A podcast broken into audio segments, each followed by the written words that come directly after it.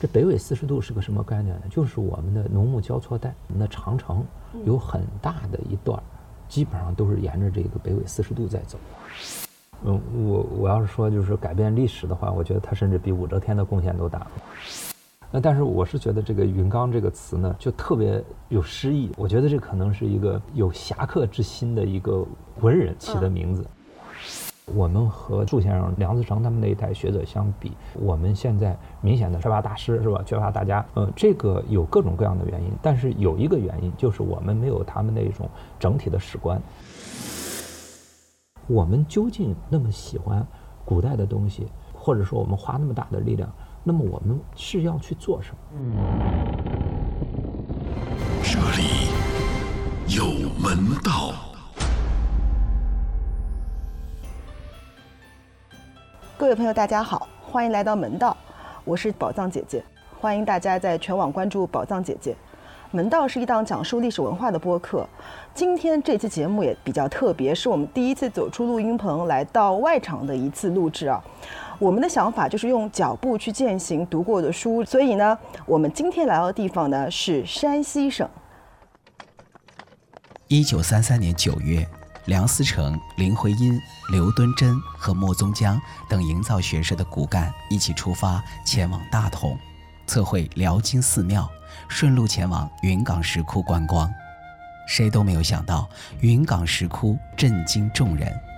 梁思成先生和同事们在文章中写道：“这灵岩石窟更是后魏艺术之精华，中国美术史上一个极重要时期中难得的大宗实物遗证。”这里梁思成先生说的灵岩石窟就是云冈石窟，为什么会有名字上的变化呢？我们后面会聊到。那听到这里，我们今天的时光探宝人就呼之欲出了。不过我们还是要保持一下节目的仪式感，因为门道是一个博物馆馆长之间的击鼓传花式的接力专访，所以我们请上一期的时光探宝人，南京博物院的名誉院长龚良先生来我们揭晓。南京是六朝古都，我们。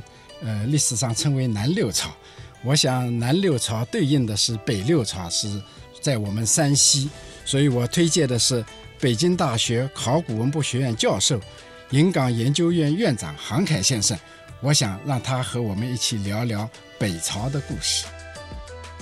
郝院长您好，欢迎来到门道，特别开心，特别开心，因为我我本人就是一个可以说是个。云冈跟云冈有非常深厚的感情，所以我特别渴望行业能来到门道。呃，跟您汇报一下，我自己前两天看了一下，拍了五十几期关于云冈的短视频，然后全网的播放量量也挺高的，所以我坚持想跟大家安利一个观点，就是假如。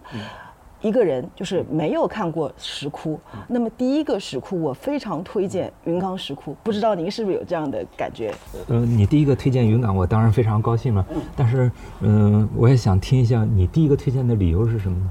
因为我觉得云冈石窟不论在题材上，还是形制上，还是在建筑的这种空间感上，我觉得它都会给人非常好的感觉。而且我个人喜欢云冈有有一个比较特别的原因，是因为我是从呃南京，就是我们是南朝，当时我不知道云冈石窟的时候，我对北朝有一点芥蒂，我总觉得那个地方是比较的，就是我哦哎对，可以说这个词就是比较荒蛮。但是当我第一次。去到云冈的时候，我就呆住了。我觉得那是那个所有的石头就是活泼泼的生命，就“活泼泼”这个词，就是他们有的微笑，有的有各种各样的姿态，然后包括小飞天都是胖胖的那种感觉，这种感觉迎面扑过来，我真的就从此爱上了云冈。对，嗯，我觉得呢，嗯，因为全国的石窟我也走了不少，嗯，那么我从专业的角度。呃，和从就是说我们有些小故事，我来讲一下。我觉得，如果是第一个石窟看嗯云冈的话，我是非常赞同的。呃，那么从专业的角度来说呢，呃，云冈石窟啊，嗯，它是就在我们中原北方地区啊，因为我们石窟寺呢划了几个大的区域，一呃一早呢先传入了这个西域啊，然后后来呢我们所谓的中原北方地区，那么中原北方地区呢，因为我们的主要的王朝都是在中原北方地区建立的。那所以呢，它的在中原北方地区啊出现的第一座，呃大型的石窟群，那么它的意义呢就是不太一样。嗯，拿我们考古学上来说呢，它就有一个标杆的意义啊，就是呃，我们考古学其实有很多东西啊，它是从已知啊去探讨未知，所以我们这个标杆它是比较重要的。那么你把这个标杆竖起来了之后，啊，我可以很多的问题和它进行对比啊，所以呢，呃，拿我导师的话来说，就是对云冈石窟的研究的深入与否。就直接关系到东方的石窟，尤其是东方早期石窟，呃的研究的深度和广度，啊，我想呢，呃，我们从专业的角度，呃，来这么说，那么还可以再细化一点，呃，它在传入这个呃新疆河西地区的时候呢，因为这个实质的原因，嗯，所以呢，它主要采取的是呃挖出窟的大的大概的形状，然后呢进行塑和呃壁画，对，啊。但是呢，云冈石窟呢，它是雕出来的。对，它是雕出来的。对，它是，而且呢，它是一个皇家工程，嗯，所以它非常高大。嗯，这个工程量呢，它是等于说是呃，必须得是国家投资的。嗯，啊，它非常高大，它雕出来的雕和塑呢，它不一样。那么从雕的这个角度来说呢，它是在做减法。嗯，啊，所以我看那些雕塑家来跟我呃讲解的时候，我就明白，就是说。呃，我塑我可以出点问题，对吧？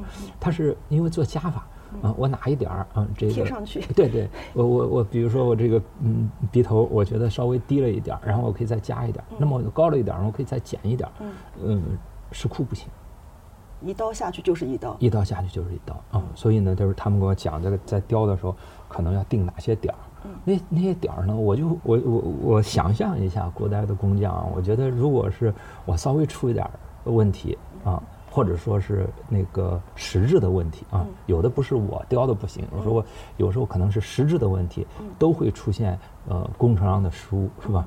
啊，那么这个东西怎么弥补？那它要比其他的呃弥补的办法，这个嗯要要困难得多。但是实际上呢，这些问题会出现的，只是说古代的工匠也找出来了一套弥补的这个办法啊。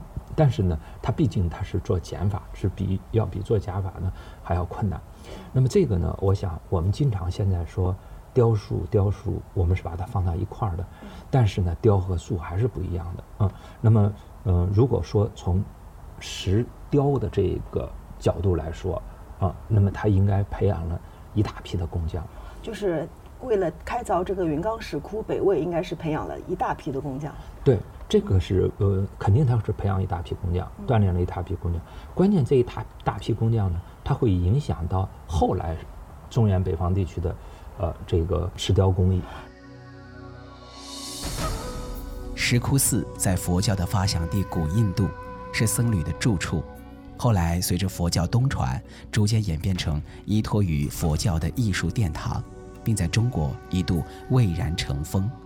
新疆的三仙洞和克孜尔石窟是中国境内最早的石窟。到了北魏的时候，从新疆到甘肃，石窟寺一路向着东南方向前行，并最后终结于长江中上游地区。在这个由石窟串接起来的石窟链条上，位于海河流域最西端、紧邻黄河的云冈石窟是至关重要的一环。对这个，我就想问一下，其实呃，佛教东渐啊，它从印度传过来，包括石窟也是印度有，然后我到我们新疆应该是克孜尔这个库车那边，然后再再往再往里边走，然后这个里边这一线过来，它其实。你想，我我比如说我要一张画像，嗯造像传过来是容易的，人带过来就行了。但是石窟它是没办法，就是搬过来的，就是它是怎么一路一路的传到了，包括就最后传到了中中原的这个第一窟，就是这个云冈的呢？这是一个怎么样的一个过程？这是这个过程呢，应该就像呃您说的，他们带过来呢，就是一些呃粉本。或者带着一些小的像，嗯，比如说金铜像，带，但是我想金铜像他们也不可能带太大，是吧？那么带着一些像过来了，这些都是他们参考的，啊，他们做设计参考的，嗯，但是呢，就是就是呃，这在呃不同的呃艺术语言这个艺术形式方面，它要进行转化，它是呃。是有难度的，对，就是刚才豪院说的，它有一个不同的艺术形式的语言的转化。因为为什么云冈那么好？我刚才说，就我的感觉是活泼泼的，因为它不是我们后在南方地区能看到的，就是比如说你佛像就是大概就是那个样子了，或者你啊顶多罗汉会生生动一点。在云冈我们看到的佛，它有的是微笑的，有的是慈眉善目嗯的，那有的就是甚至他是有着一种哎，我们说是尖头头的风嗯格，有一种外国人的那种那种感觉，那种古古相的感觉，包括他的衣着，他的比如我们说是曹衣出水，或者说是那种湿衣的那种感觉，因为呢，云冈石窟的开凿啊，它呢，我就说它是个皇家工程。为什么要强要强调这一点？就是你要集中了全国的人力、物力和财力。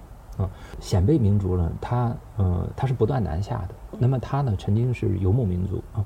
那么游牧民族呢，大概它在这个呃建立政权的过程当中，呃人口的掠夺和控制都是一个常见的手段啊。因因为他们要控制住人口，多人口。他把人口迁徙到了平城。，他把人口呢迁徙，他在这个过程当中，他在统一北中国的过程当中，他迁徙了大量的人口。那么迁徙这个数量呢非常庞大，嗯、就是在北魏的平城时代，他们迁徙的人大概有一百多万，而且这一百多万呢是属于这个，就是文献里面记得很清楚的，这一百多万呢，它不属于就是说就是嗯普通的。他还迁的呢，都是呃精英。啊，简单的说。啊，甚至包括就是开凿云冈石窟的谭耀，谭耀啊这么一个高僧，他都是来自于嗯甘肃武威，现在的武威。就是当时说的凉州模式，就是凉州对对嗯对正好韩院长说到了谭耀，说到了凉州，我想问一下，这个凉州模式对云冈，尤其前面这个谭耀五窟的这个影响非常大，嗯所以大家都听说这个词儿，能不能跟大家讲讲什么是凉州模式？然后它有，我们可以从几个角度来理解这个凉州模式。这个凉州模式呢，嗯，包括云冈模式，都是我导师呃提出来的。啊素白先生，对我导师树白先生提出来的，嗯，但是呢，树白先生呢并没有讲这个呃什么是个模式啊啊，就是我这个模式啊到底是哪几个含义？嗯，包括我自己的理解，我觉得这个模式呢，它跟样式不太一样。嗯啊，样式呢可能是比如说，哎，我新设计出来的一个样式，但这个样式呢，我设计出来了，我可能在一个石窟里面有，啊，甚至是这个石窟独特的题材，但是呢，它如果是模式。啊，我们觉得呢，它一定要产生比较大的影响。它应该是影响周边的石窟或者以后的这种石窟。呃，云冈模式来说，就是它嗯影响呢，拿呃我导师的话来说啊，他说这个云冈模式呢，它形成了以后，它的影响呢，东起辽宁义县万佛堂，就是辽宁义县万佛堂呢，呃那个北魏石窟，你如果大眼儿一看，呃，它就很像，很像嗯很像。陕甘宁地区啊，有一系列的石窟，那么西到开，甚至西到开窟时间比它还早的敦煌，莫不受到了云冈模式的影响。啊，那么这个呢，就是说，呃，模式呢，它就是说，呃，它是要造成广泛影响的啊，它有样式，那但是呢，嗯，它有这个还要有广泛的影响。啊，所以比如说我们在这一一一路线上，我们就可以看到啊，有一些这个像，就完全像这个云冈石窟啊对，甚至你比如说呃，也是甘肃啊泾川的啊，那么呃王母宫石窟，那它就叫这个云冈第六窟的升级版哦，啊升级版啊啊啊！这个这个呢，我说的这个呢，不是说我们一般的说一说的，它是呃甘肃文物局它推的一个官微上，它就是说啊，这个王母宫石窟是云冈石窟第六窟的升级版。那我想这个就是所谓的呃模式啊。那么凉州呢，它同样啊，我说它的题材。啊，它的造像的样式啊，甚至包括就是说，呃，那个大窟的那种形式，做的很大的那个像，对我们会发现那谭阳五窟都是非常非常巨大的像，这个可能就是跟那个凉州模式有关。也就是说，在这个云冈石窟开凿之前，应该在凉州，就是在河西走廊那一带有这样的大象窟了，对对吧？所以然后带到了谭耀或者带着工匠们，凉州的工匠们来带到了云冈，是吗？对，啊，所以呢，就是它这个模式呢，因为凉州的遗迹啊相对的比较少，啊，但是呢，它肯定是造成了一个啊，这个你比如说这个呃，在云冈肯定有一个凉州僧团的，啊，那么凉州僧团呢，它肯定起了作用，它把一些东西啊给带带过来啊。那我们现在能看到比云冈早一点的，就是凉州这边，它还有没有什么遗迹？凉州遗迹还是有的，有一些呃，比如说天梯山，比如说这个凉州的凉啊金塔寺，金塔寺包括就是说凉州的那些石塔，哦啊，它这样的，就是它这个模式呢，不仅仅是个样式，甚至包括它的思想。云冈石窟的开始开凿，大约是在公元四百六十到四百六十五年之间，前后持续了七十多年，这是中国历史上一个动荡多元的年代。中国北方正在鲜卑人建立的北魏政权统治之下。那个时候，北魏的政治改革和统一战争也一直没有停歇，民族大融合在这个破坏与重建的年代继续着。我想问一下，就是郝院长，为什么北魏会在这个时候在云冈、在平城要建这么大的一个，就五洲山建这么大的一个石窟？嗯，首先它之所以定都在这个地方，其实跟它的传统的活动区域有关。那它的区域，呃，简单的说，它总是要不断的扩的，是吧？对。啊，那么它在这个成立政权之初呢，呃，它其实已经南下了一段时间了。呃，先是在圣圣乐。圣乐啊。对。那么它的就是想扩大更大的地方，那么它必须就是说，呃，往南迁迁都。那么就迁都呢，迁都到这个大同这个地方呢，其实大同是一个盆地，呃，大同盆地呢，它有一个特殊的地方，就是它在基本上在北纬四十度。这北纬四十度是个什么概念呢？就是我们的农牧交错带。嗯。那么农牧交错带这个概念呢，就是所以我们的长城有很大的一段，基本上都是沿着这个北纬四十度在走。嗯。啊，因为它只是农牧交错带，它要防这个游牧民族。嗯。那么这是一个概念，这是东西向的一个概念。啊，还有一个南北向的一个概念。这个概念呢，其实才在这个三十年代，嗯，就有一个学者，嗯，叫胡焕庸，他提出来了。他提出来呢，就是说从东北的这个爱辉，一直到这个云南的腾冲，呃，这样呢可以画一道线，啊，这道线呢基本上跟我们说的四百毫米等降水量线，是这个呃大致是一样的。那么这个四百毫米降水量线呢，它又是一个分界线。那么在这个分界线呢，就是大同，就是在这个。南北两条线的这个交汇点，交汇点上面啊，打了一这边画一条，这边画一条，它在这个交汇点交汇点上啊，所以呢，这个其实是一个很敏感的地方啊，很敏感的地方，包括这个历代都在这个地方布重兵啊，那一直到明代了啊，这个我们你你只要进大同，你到处都可以看到这种不同时期的啊长城是吧？嗯，你像我在大同住的地方，嗯，基本上走几分钟就到了那个白登山啊，就是喊喊喊白登山之围那个地方。啊，这个就是呃，自古以来是一个敏感的地方。对，所以说每次路过那个地方的时候，嗯，脑子总会去想到就被拉回去，是吧？对对对。这个嗯，所以他在那个地方，他他建都了，建都了以后呢，他又把大部分的人力和物力，嗯，他都给聚集到那地方去，但是呢，他有一个。啊，它是在短时间里面聚集的，这个短时间里面聚集啊，其实，呃，矛盾特别特别大。那么从这个西晋啊，嗯，灭亡了之后，那么中原的北方地区就进入了一个纷乱的时期啊，我们叫五胡十六国。十六国时期，对。这五胡十六国呢，嗯，那实际上不止十六个国家小政权，那么他们互相之间呢就打来打去，有时候啊是非常残酷的啊，就是民族之间的矛盾。啊，我无非要不然融合，要不然就是矛盾。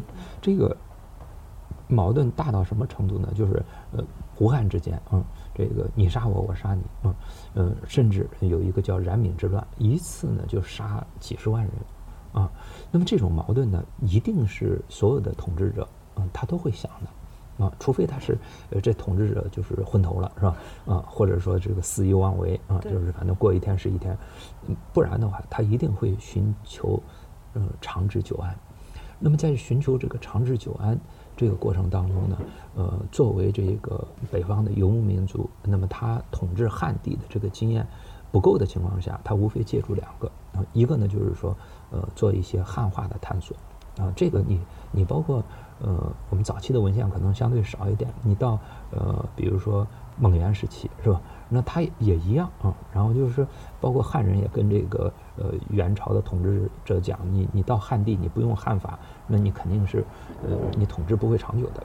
所以呢，这些不同的少数民族呢，呃政权，他都进行过一些呃这个汉化的尝试啊。所以呢，就是孝文帝改革，他后面有一个汉化的措施，不是他一个人。是很多政权他都试过，啊，都是慢慢试的，也那力度没有那么大，而且呢，就是说影响也没那么大。因为，比如说我是个小政权，我我我这个呃汉化呃吸收一些呃比较成熟的统治经验，那我小政权起不到大作用，啊，那那北魏呢，他是把中原北方地区给武力统一了，对，北魏是个非常强大的军事集团。对他从那个嘎仙洞走出来以后，也可能他自己也没有想到，他就这么能打，然后就就我们可以看到一个乌烟瘴气或者说硝烟弥漫的北方，一下就变成了北魏的一个版图。所以他一下子接这个任务，他可能也是有很大压力的。这个政权。对对，那么一个是汉化，第二个呢就是统一思想，嗯，对吧？反正你汉化还是还是统一思想，其实目的是一样的，嗯，对吧？就是让让大家相信你，嗯，相信你，然后你才能把这个社会治理好，嗯，就是你得有个统领的东西，嗯，你不管是古今还是中外，嗯，他只要这个政权嗯长久，他一定他有一个社会共识，嗯，就是你拿什么去凝聚社会共识的问题。啊，那么拿什么凝聚社会共识？那我就说它，呃，一个是汉化，还有一个呢，就是是在精神领域，你怎么让让他去信一个啊？那么他普遍的也都是这个接触过佛教，嗯，那你像这这些政权，包括谭耀的北凉政权啊后赵啊，是吧？他们都是甚至都是把佛教呃提到类似于国教的这个程度啊。那所以呢，这个北魏呢，其实也不是呃没有来由的，所以他是看到的什么呢？他是看到了就是呃佛教，呃有益于政治的那一面儿。拿当时的原文来说啊，就是它可以助王政之禁律啊，助就是帮助，呃王政呢就是统治了啊，呃禁止的禁啊，律师的律啊，那助王政之禁律，益人治之散性啊。那我就是说，我想对你来狠的那一面啊，我有法律是吧？可以帮助。那么益人治之散性，我可以让这个不同的这个民族它柔化是吧嗯？啊，有很多一手硬一手软。啊，对，所以呢，就是说，他说可以可以助王政之尽力，益人之之散信啊，呃，开眼正觉是吧？那么这样呢，呃，这样呢一来呢，就是呃，他呃令沙门辅导民俗啊，就是他看到了佛教啊这个有利于统治的这一面，然后呢，他令沙门辅导民俗啊，我这么一个想法是吧？那么想法以后，我怎么样实现我这个想法？啊，沙门就像导师一样的。那么他这个政策实施了没有？我们可以从，呃，现在分布于北方地区啊，这个时期大量的中小型石窟，还有造像碑，啊，这上面我们可以去看，我们可以看发愿文是吧？呃，我们就讲你你要开这个洞窟，或者立这个碑，呃，你要有一个发愿啊，让这个文字呢经常记录下来。你看这个呃发愿文的旁边儿啊，经常都是沙门啊在前面做引导。所以它真正起到了这个作用，啊，所以呢，它这个社会啊，呃，能够呃产生这么大的影响，是跟它的统治的需求有关系的。那反过来说，我要达到我这么一个效果，呃，它会转化成视觉。那么佛教呢，又称为相教。你平常的呀，其实很多的这个我们的佛教，呃，里面的很多东西其实是比较难理解的。嗯啊，嗯，尤其是它在传入中国，那那么对对一般的老百姓，很多东西，嗯，你单独从经文来说是挺难的。但是呢，它如果变成一个呃象教，它用形象化的语言是吧？那这个我画点地狱是吧？嗯我画点天堂，嗯啊，那这个就不一样，西方极乐世界，那他能看懂了，他有一种向往是吧？嗯、这个呢就是呃佛教呃所起到的这个象教的作用。所以北魏的云冈石窟的开凿，它不是像《魏书》里边儿一个马石善人的故事那么简单，它它只是一个由头，它背后有您刚才说的那么复杂的这个原因，它必须让人看见，必须让人信。而且我觉得北魏的皇帝更。更加厉害一点，或者也可能是这个僧团跟他们之间的这个相互的一个奔赴，就是。呃，你看，我们回到云冈石窟的昙曜五窟，呃，大家都知道那个昙曜五窟分别对应着北魏的五个皇帝，就是其实我们在南朝也有这样的非常相信佛教的皇帝，比如说梁武帝，他这个几次舍身去出家，因为南京的朋友肯定都知道什么去同泰寺什么的。但是他也就是我去出家做个和尚，他没有说我去出家，我就我就是那个 那个那个佛。但是北魏的那个五个昙曜五窟的那个五个大佛，真容举爪大佛，它分别对应了五个皇帝，所以就特别像您说的刚才那个，它是属于需要有非常强烈的统治需要，所以他要做这个事情。嗯，其实南北呢都有需要，但是南北的佛教呢，它这个特质不太一样。嗯嗯北方呢，嗯，它是走的一条就是呃僧团和世俗政权相结合的一个道路啊。那么结合这个道路呢，它就是对皇帝来说啊，需要这个僧人啊去呃这个辅导民俗。但是从僧团来说啊，那么他不依人主，则法事难举。那么他他认识到，尤其是经过了灭佛，对，就第一个灭佛就是在北魏时期的，对。他尤其经历了灭佛，他就更知道，嗯，就是我如果不依靠这个世俗政权，其实我传教非常困难的啊。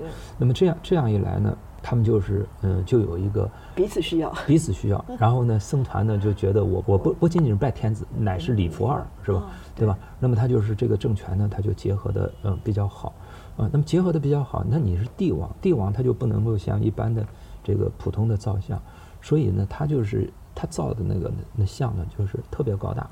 嗯，我看的有一个有些文章啊，比较这个形象化来说，就是北魏时期的总统山。对对对，挺挺挺挺形象，挺形象，挺形象的。那就是呃，为五个皇帝去开啊这种东西。那那这种东西它开了以后干什么？那么在国外呢，它有一个词叫岩石艺术。啊，所谓的岩石艺术呢，就是呃，它和我们都是石头的啊，但是它和我们一般的这种石头呢不一样，是吧？我们一般比如说砚台啊什么的，我们可以拿到博物馆去展。它这种岩石艺术呢，它不是的，它开出来的时候，它就是有意识的要传之无穷的。所以你在云冈山上面，你可以看到很很多的瓦当，啊，瓦当上面写的就是传者无穷。一一代一代的，他希望能传下去。嗯，而那么这个一代一代传下去，那传者无穷，那那只有皇权能传者无穷啊，是吧？所以它就代表着一种皇家的意识。但是我正是因为皇家的，我要达到相教的目的，所以我就要把相造的真容具状，施法所期，是吧？呃，它就要产生那种效果。那那这种效果有没有呢？你比如说现在有个雕塑家，他挺有名的，但是呢，他原来他是学绘画的。那么他在毕业的时候，第一呃第一次参观，那么他就进的是云冈的第五窟。第五窟啊？为什么？但是窟呢？我们现在参观顺序从第一窟呃开始往从东边往西边。对，应该原来有一个门，就是伊东忠太推的那个门，应该是对着第五、第六窟的。对对对，那个是老三门，那个，所以我们到现在呢，就是呃世界遗产的标志也在那儿。实际上，那个为什么形成老三门？它不是呃没有原因的啊。那个呢，我们认为呢，它就是原来它就是一个中轴线啊。原来就是云冈的中轴线是第五、第六窟的那个中第六窟，而不是因为我们以很多人以为就是那个二十窟那个露天，其实现在看上去是露天，其实原来有窟檐的那个是不是中轴线？不是啊，不是，它是它是有个形成的过程，有个变化的过程。嗯，但是呢，呃，它在嗯至少是我们现在推呃，可能是在至少。是辽代的时候啊，它就，呃，就是在这个中轴线就在这儿啊。那么我九三年第一次到云冈的时候，嗯，其实我就住在那个三门前面那个小院里头啊。那个那个是一个长期的一个中轴线。那我刚才说那个雕塑家呢，那他等于说是学平面的，然后他到了这个云冈的第五窟了之后，他没有想到，因为云冈的第五窟你一进去，它是一个就是大象窟。它那个第五窟呢，有云冈最高的像，十七米多，啊，然后嗯，它是个穹窿顶的，在窟内呢，它的面积很很窄，啊，窟内它没有多少空间去供供礼拜，容不下几个人，所以你一进去的时候，你一下子就面对的，呃，十七米高的一个像，而且那个空间呢，会给人一个压迫感，嗯，啊，所以这个像呢，它本身呢，它不能离开这个空间，是吧？那么它这种压迫感呢，一下就让它震撼到。那么震撼到了之后，后来他就改学了雕塑，啊，所以呢，我也有一几个朋友，他一样的感觉。到了那儿以后，他没有想到，而且你想，在我们现在这个时代，就是我们的各种媒体是吧？啊，包括包括这个各种纪录片什么的，呃，大家可以看到很多。对。但是你到了现场以后，你还是会被它给震撼。云冈石窟编号十六到二十的五个石窟，处于云冈石窟西区的东段。在云冈石窟绵延一公里的区域里，这一块区域最为平整，气势最为宏大。这十六至二十窟也被认为是云冈石窟的发轫之作，也就是我们常说的“昙曜五窟”。那刚才我我们就是昙曜五窟。还没有说完，就是我们有一个很多人都会问的，而且很多可能当地的导游，包括很多人都有很多传说。因为既然说到了这个台阳五窟的五个巨像，它是正好一一对应五个皇帝，但究竟是哪个是对哪一个，一直是在争论不休的。呃，然后我们。去过云冈的，在正在收听节目去过云冈的朋友，应该就是或者所有的人都知道，云冈的一般对外的形象是那个二十窟那个巨大的那个可以叫露佛，就是露天可以看到的佛。很多人认为这个佛特别抓眼，认为那个就是开国的北魏的开国皇帝拓跋圭。但是我记得杭院，您可能有一个论断，您认为这个 C 位，就五个皇帝他有 C 咖嘛？这个 C 位不是这个二十窟，也不是中间那个十八窟，因为是十六到二十窟嘛，也不是十八窟。您认为是十九？九窟，就想问问您为什么？呃，这个问题呢，实际上到现在啊，就是五个皇帝，大家是一般的是，呃，认为是没有问题的。嗯，因为在这个之前呢，他在这个平城里面有一次为五个皇帝啊去铸像的这么一个呃传统啊，所以呢，他们觉得呢，这个弹药给五个皇帝啊再去开五个洞窟，这个没有什么问题。但是问题呢，就是他到底是怎么开的？啊，那么主要的观点呢，有一派呢就认为以西为上，啊，那么就是呃，如果以西为上，西边的西，啊，对对，以西为上呢，那它就是二十窟，二十窟啊，因为昙曜五窟呢就是编号十六、十七、十八、十九、二十，它是从东到西的，嗯，那么以西为上，第一个呢就是呃二十窟，嗯，啊二十窟呢。实际上，它的钱币是坍塌的。坍塌的，对。坍塌了之后呢，大家呢照相干什么的又比较方便啊，所以呢，总觉得那个是个标志，是个 logo，对。是个 logo，嗯嗯。但是这里面有一个问题啊，有一个问题呢，就是呃，如果是我们把这几个洞窟按照工程量来排的话，啊，十九窟的工程量是最大的。嗯嗯。而且呢，我们呃这个从呃造像的样式来说，我们也觉得十九窟的呃相对早。一些啊，那么这样一来呢，就是你你如果是以这个二十窟，二十窟呢，其实它那个像呢才高十三米，嗯啊，你比如说刚才说的第五窟，嗯，那第五窟它是十七米啊，所以呢，这个里头有一个矛盾的地方，等级的一个问题啊，那就是嗯，我们一般嗯，可能说就是说你开国皇帝，我们是最伟大的是吧？这个在封建王朝基基本上都这样，开国皇帝最伟大的。你中间比如说中中兴之主是吧？啊，你总得有一些这样的理由啊。如果说是呃，就是以西为上，那么你你把第二个皇帝排成明元帝的话，那么你检索他，他他既不是像这个呃太武帝啊，呃他统一了北方啊，嗯武力是吧？对对对，这非常非常牛的一个，对，那他又不像开国皇帝啊立制度是吧？那么他第二个皇帝呢？他其实就是说，就是配不上这个石窟的这个形制，是您认为？对对。而呃，你这样排的，你说你第一个呃西边的第一个啊，你如果排的是第一个皇帝，那么第二个呢，嗯，作为一般的呃这个皇帝啊，嗯，然后给了他最大的洞窟。对，因为十九窟去过的朋友应该有印象，它其实。跟其他的几个太阳五窟里边，它是不一样的。就是十九窟外面的两个斜室，它还有单独的一个龛，其他的基本上都是在旁边，对，在主尊的这个旁边。所以十九窟的形制上也感觉它是有一个像套间一样的感觉。对，这个呢是当时是一个矛盾，就是这是一个这样排下来的一个矛盾。还有一个呢，就是说你可以看那个第十七窟啊，嗯第十七窟呢，它。它不是在其他的洞窟，差不多是在一个平面上啊。十七窟是下面。十七窟它它往底下下下下了，对。啊，下了以后呢，下了下了这个呃差不多一米，那这个时候这是个很怪的现象。对。这个现象呢，呃，也要解释的，呃，因为这个现象呢，呃，石窟开凿一般从上往下，嗯啊，所以呢，就是这就涉及到你刚开始一提过的一个问题，比如说。呃，我石窟造像的时候，我是根据什么？嗯，那我能根据的呢，无非是无非就是一个粉本，嗯，画在图上呃纸上的，或者说是一个小的像，嗯，但这个小的像，你如果放的大，嗯，啊，放成这这么大的像，那它它是要有问题的，嗯，它是要有问题的。我我个人觉得呢，就是说，呃，同样的问题，石器窟也出了，就是它从上往下的时候，它比例没把把握好，哦，所以它必须呢，就是说这个在下面的时候。呃，它要往底下再挖一点，啊，再挖一点，嗯，再挖一点的时候，这个时候就考虑到，那么就是说我的高度，我在上面的高度其实是有有规定的，对，啊，就是有有限制的。如果是我们这个现象呢，我们注意的稍微少一点。就比如说，呃，我们画一条线，二十窟是在这个位置上，十九窟的呃头像是在这个位置，十八窟的头像跟二十窟差不多。嗯然后呢，再往下，十七和十六，嗯，差不多。哦，就是它的也就是也就是说它的最高的那个顶端，如果画一条线打点画线的话，十九窟是最高的。十九窟最高。然后十七窟的它是有意往下的，根据这些吧，嗯。那么我是觉得呢，就是说你再去看二十结合二十窟的坍塌，嗯。二十窟的坍塌，它呃和二十一窟的位置，嗯。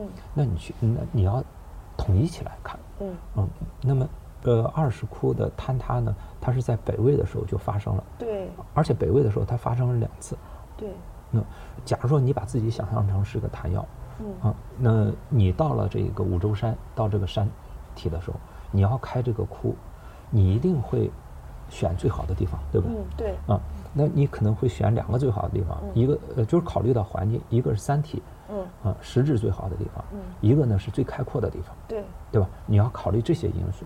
对而那那么你考虑第一个因素的时候，那你要对三体有所了解，选它最好的地方。嗯所以它它不是云冈昙曜五窟，就现在的窟群来说，它并不是在中中间，嗯它是在西边，对，对吧？但是呢，为什么在西边呢？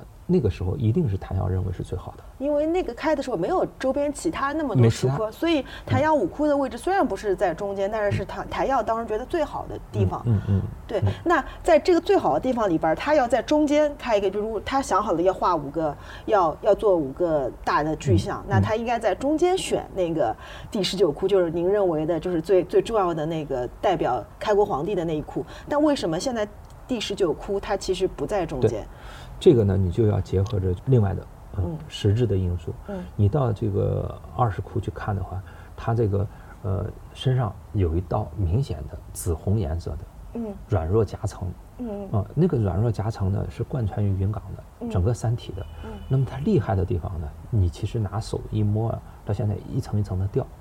哦。啊，就是它它在那个云冈的这个岩岩层呢比较多啊，叫砂岩。砂岩对，整的来说是砂岩，但是呢，它这砂岩呢，它里头它也不一样，啊，那那个软弱岩层呢，呃，就在这个主尊最大的佛像的呃胸部，啊，就是呃二十窟的，但是再接着延续过来的是延续到呃它的东立佛的脖子地方，它脖子地方差不多，对，差不多地方高度，对。然后这个高度呢，再延续过去呢，它应该在西利佛差不多也是在脖子，就是嗯呃东利佛和西利佛的头都在这个软弱岩层的上面。嗯啊，那这个呢，它是有意设计的。嗯然后呢，这个软弱岩层呢，再去往西延伸的时候，延伸到现在第二十一窟的时候，它恰恰是二十一窟修在这个软弱岩层的上面。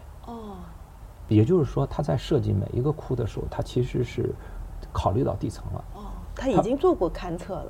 他那肯定的嗯啊，他肯定的，但是就这么呃小心，他也是出了问题了。出了问题那么出问题呢？我们现在的这个啊，你像那个当时呃日本那个学者长光敏雄、水野清一的时候，他们那个写的当时的报告啊，写的是比较比较生动的。他们呢是在呃当时呢就在库前住着，哦住着以后呢，晚上的云冈非常安静，现在也是非常安静。那他们他们呢自己把自己的感受写进去，就觉得呢，呃，就仿佛能听到，就是岩岩石啊，呃，开裂的声音，因为它你把山体的结构破坏了，你挖出来这么大的洞，它有个泄核作用，所以云冈石窟实际上是很多洞窟都有，就是说因为石窟开凿造成的裂隙，啊，尤其是钱币，嗯所以二二十窟只是它，呃，这个最问题最严重啊最大的一个。那么最大的最大的时候呢，我们推测啊，这个它到底什么时候坍塌的，其实也也是有也有争议呃也有争议。但是我后来就是觉得呢，它是在北魏时候就坍塌了。那么根据现在的情况来看，它还不是一次坍塌，嗯它是第一次坍塌了之后，那我一定我修我一定要修。我修怎么修呢？它其拿现在来看，它其实是用了我们现在有时候造大象的方法，它是一块儿一块儿的石头，它不是一个整个山体去雕。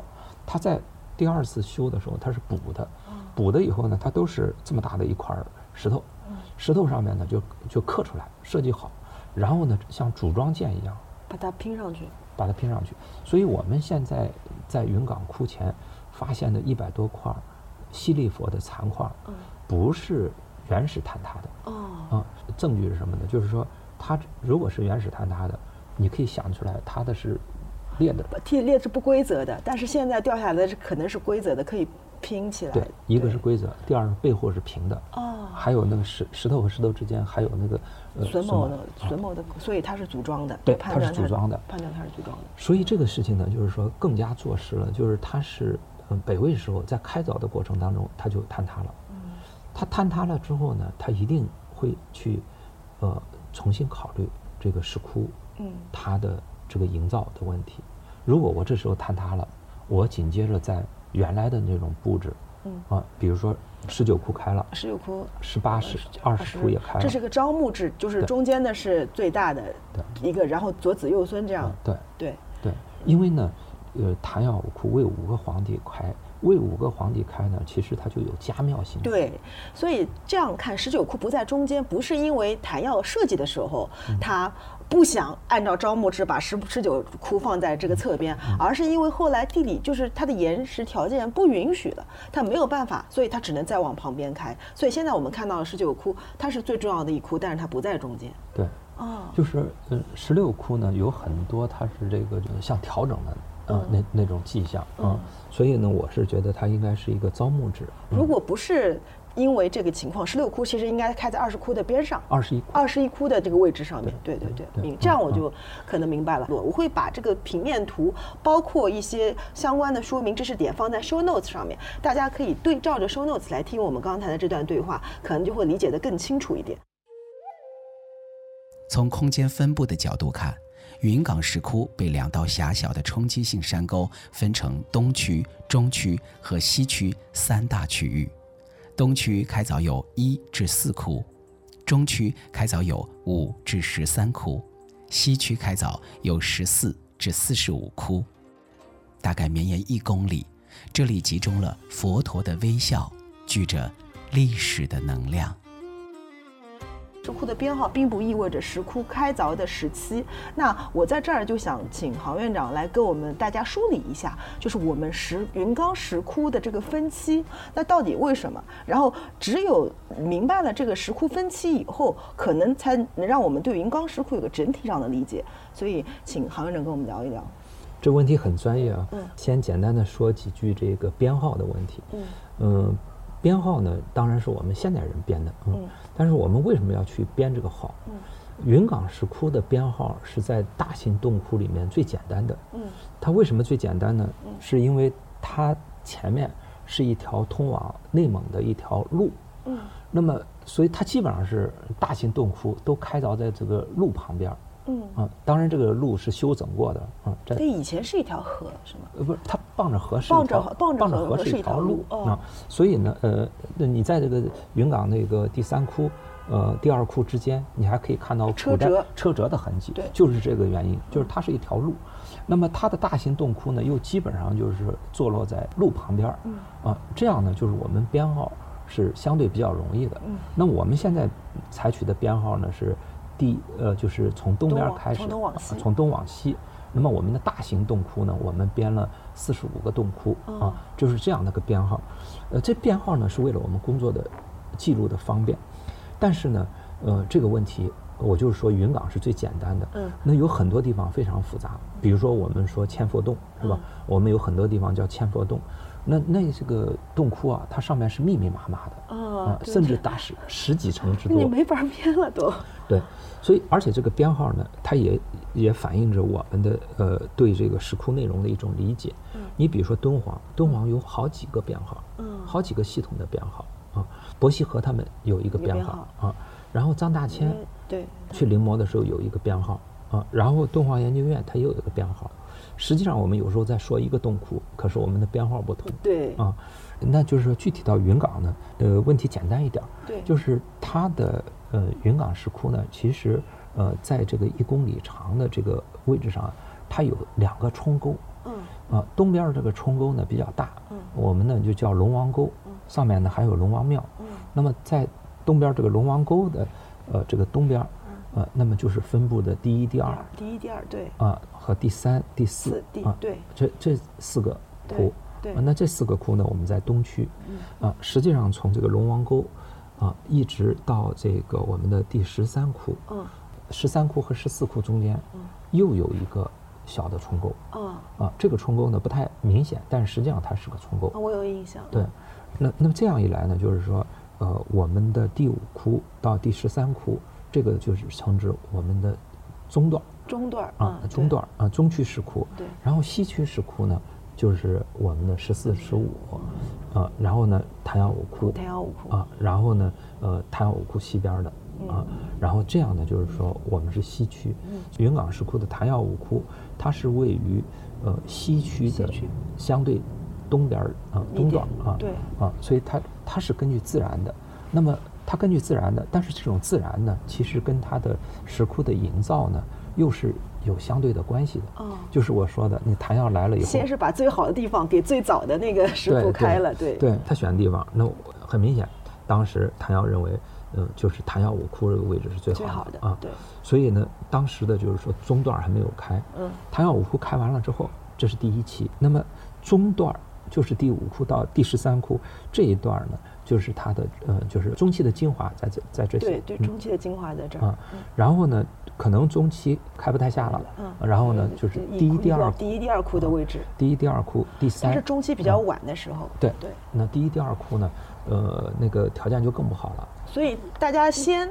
如果按照现在的旅游动线，我记得先进来是看到第一、第二窟，其实那不是就是云冈的这个精华所在，它是因为到后来开了这个条件不好，所以开的。所以那个我们印象很深，就是第一、第二窟其实没有就后面的那么那么好看，对吧对，而且还有就是说，你看完第一、第二窟，嗯，如果是你往第三窟走的路上，你就可以看到，就是那个车山崖，不是不光是车辙，就是山崖上面不断的渗水，泉水水，泉啊水出来对。所以，所以第二窟呢，它这个里头呢，原来它，呃，他们叫寒泉洞，哦。就是里头里头是不断的冒水的。对。那么石窟最怕水，它那个被风化和水的那个是比较严重的，对，所以这个就知道，就是说它当时没有好地方了，就只能在这儿啊来没来弄，没有更好的地方。对，嗯。所以其实我们如果这样看啊，就是去过云冈的朋友或者没有去过云冈的朋友，可以看看图，我们可以知道，其实云冈石窟你看到最好最大的那个昙阳五窟，它是最早开凿的，它开凿的时间最早。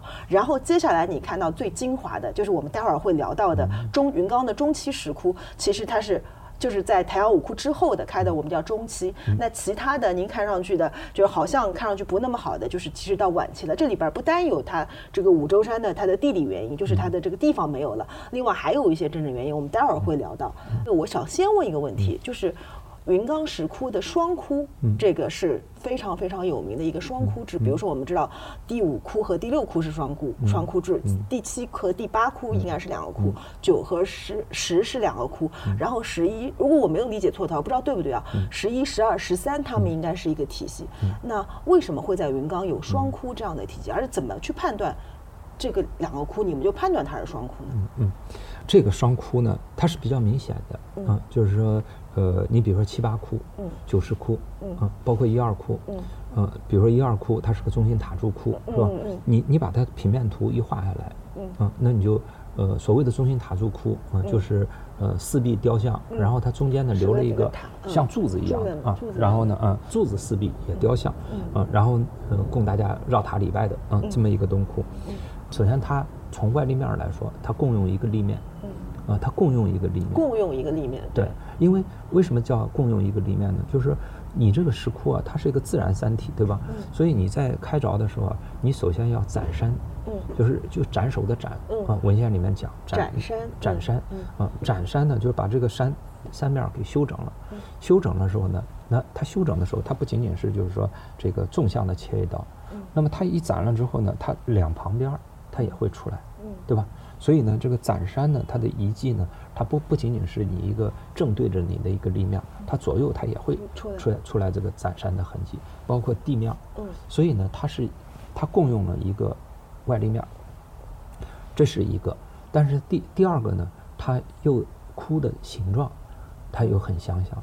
就一看他们就是一对儿，啊一对儿但双这个题材在云冈石窟里边儿会经常的会会会遇到，因为不单单是双窟的问题，我们会在云冈看到特别多的二佛并坐。对然后这个里边儿可能还有一点儿深层的当时的历史和政治原因，要想要想请郝燕给我们聊一聊。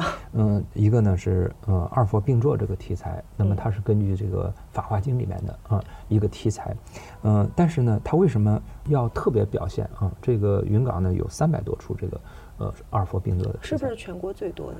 应该是，应该是对然后呢，它就是二佛并坐，这么多的二佛并坐，它形成了一个显著的特点。就是他特别就像写作文一样，特别要突出这个主题。对，而且呢，呃，它特别突出这个主题，又又是这么明显的一对儿一对儿的哭，那你必须得有所解释。嗯啊，这个解释呢，也要根据它的这个呃，它开凿的年代来。那嗯嗯那么开凿的年代呢，呃，我们呃认为呢，它大部分洞窟就集中开凿在这个呃北魏孝文帝的时候。啊孝文帝，啊，，孝文帝。那么孝文帝呢，我们一般说孝文帝改革，孝文帝改革，但是实际上孝文帝，呃，他继位的时候呢，年龄很小啊，而且呢，就是文献里面记载，嗯，他一直等到冯太后去世。啊，他都不知道自己所出，就是嗯不知道到底是自己是是是谁谁生的，谁啊的儿子啊，嗯谁的孩子啊？这个是跟北魏的保姆制度有关吗？是有有关系的啊。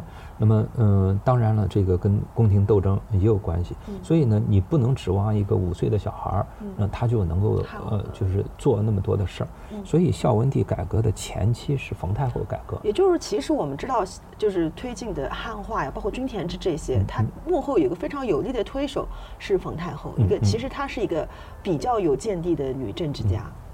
我要是说就是改变历史的话，我觉得她甚至比武则天的贡献都大。嗯，所以她是非常了不起的一个女性。嗯那么她的这种改革呢，就是她应该是改变了历史的走向。嗯，比如说呢，就是她因为什么改变了历史的走向？呃，他因为你看武则天，她很多东西还是一个呃王朝内部的一个斗争，嗯啊，那么她的这种就是说呃汉化政策，它完全就是说它影响了中国历史几百年，嗯啊，然后几百年你包括呃等到隋唐的时候，这是史学界都有对都有这个的，嗯，哪怕从这个出身来说，很多都还是出自于这个北魏。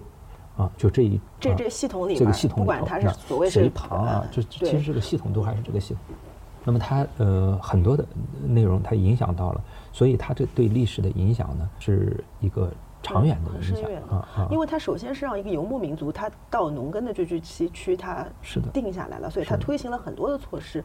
回头这个知识点我们也会放在 show notes 里边，大家也可以去看一下。嗯。那为什么这么一个得力的女政治家，那这个二佛并坐就是为了突出她跟那个北孝文帝之间的这个呃，当然了，就是说毕竟她是一个女性，然后在呃古代呢，那她嗯毕竟不是帝王啊、所以呢，呃很多东西啊、都是杀伐都是决断于呃于冯太后，但是呃毕竟他不是帝王啊、所以呢，就是你很多东西你还得是一个名义上的皇帝啊，呃这个宫中呢，当时呢就称为二圣。二圣。啊哦，对，这个是被称为二圣。啊，那那这样呢一来呢，就是说，呃，我们一般认为这个题材之所以这么突出的，啊就是，他还不太像武则天在龙门石窟照着自己像素一个这个，但是他还是为了突出他，其实要把这个二世的这个观念观念给做出来，所以做了这么多二佛并坐的这个这个像。对。对，但是这里边有一个故事，其实很多可能有的听众了解，有的听众不太了解，就是关于孝文帝跟这个冯太后之间的关系，他不是。呃，虽然我们刚刚说到北魏的保姆制度，就是北魏的王朝，它是一个当太子，当一个孩子被确立为太子，他的母亲是一定要被亲生母亲是要被去掉的，然后由老皇帝指定一个女性来抚养他，这个叫保姆。啊，在这个保姆制度里边，其实这个孝文帝，我们知道著名的孝文帝，他的这个跟冯太后之间关系不是保姆和直接的直属的这个关系，是应该说起来应该是祖孙的这个关系了。是这样的，但是还有不同的猜测，嗯还有不同的猜测啊，不同哦的猜测哦。但是呢，这个呢，呃，就是应该说证据不足吧。证据啊，那嗯包括就是因为我们知道，呃，就是孝文帝的父亲是献文帝，嗯据说献文帝是被冯太后呃杀的枪啊枪对毒杀的，是两种说法。其实，呃，献文帝呢，呃，继位的时候也很小对。啊，嗯，这个才他是那个冯太后真正的保姆，就是她冯冯太后是她的那个保姆，就是真的是指定了她做她的保姆，做献文帝的保姆。她是呃献文帝的时候只有十岁，他哦死的时候也就才二十、哦然后他到十五岁的时候他就他退位了他就当太上皇了，这是非常特别的。关键他当了太上皇之后呢，他也没有说就是说不干了不干了，嗯啊，所以这里头呢，呃，宫廷的斗争呢是很厉害的。那我个人的理解呢，就是呃，献文帝呢还是挺有作为的，嗯、但是献文帝呢，你你想，呃，十几岁的一个孩子，他没有太多的斗争经验嗯、所以、呃、那一种说法呢，他就到鹿野苑去修行了。那么还有一种说法呢，就是最后呢，就是被冯太后给毒死的。毒死了啊啊，那这个文献里面记得也很清楚。呃，我还相信还是被冯太后给毒死了啊啊，因为这个正值盛年嘛，然后这个又呃又突然的啊，而且当时的矛盾又那么大啊，所以这个里头涉及到一个呃宫廷里面的斗争。但是呃，我们呢在不是在讲宫廷里面的这些这些斗争。就我们，在云冈石窟里边可以对影射到看到这个宫廷斗争，这个就很有意思。嗯。就是因为我们刚才说到第五窟和第六窟，嗯。呃，我查到的资料不知道对不对啊？是第五窟是孝文帝他为他父亲塑了一个刚刚您说的那个十七米的大像，嗯。而第六又是孝文帝给冯太后的，嗯这两个窟而还是一个双窟是吗？这两个图窟比较复杂，嗯。学术界一般认为这两个库是双库，嗯嗯。但是我个人嗯认为呢，它这两个库不是双库，哦。啊，所以这里呢也也比较复杂，哦。嗯，这个呃一二窟。七八九十哦，这都没有问题没有问，题就是那长得完全一样啊是吧？就就那这个就不用讨论了。第五窟和第六窟确实不一样，它对对对确实不一样。因为第五窟是个具象窟，第六窟是个中心塔柱的窟，对。对，嗯。这个首先就是一个区别。那么你把第五窟的一些特点，你如果是嗯比，那么你归不到第二期，你是归到第一期的。嗯嗯嗯，当然，日本学者也有这种观点。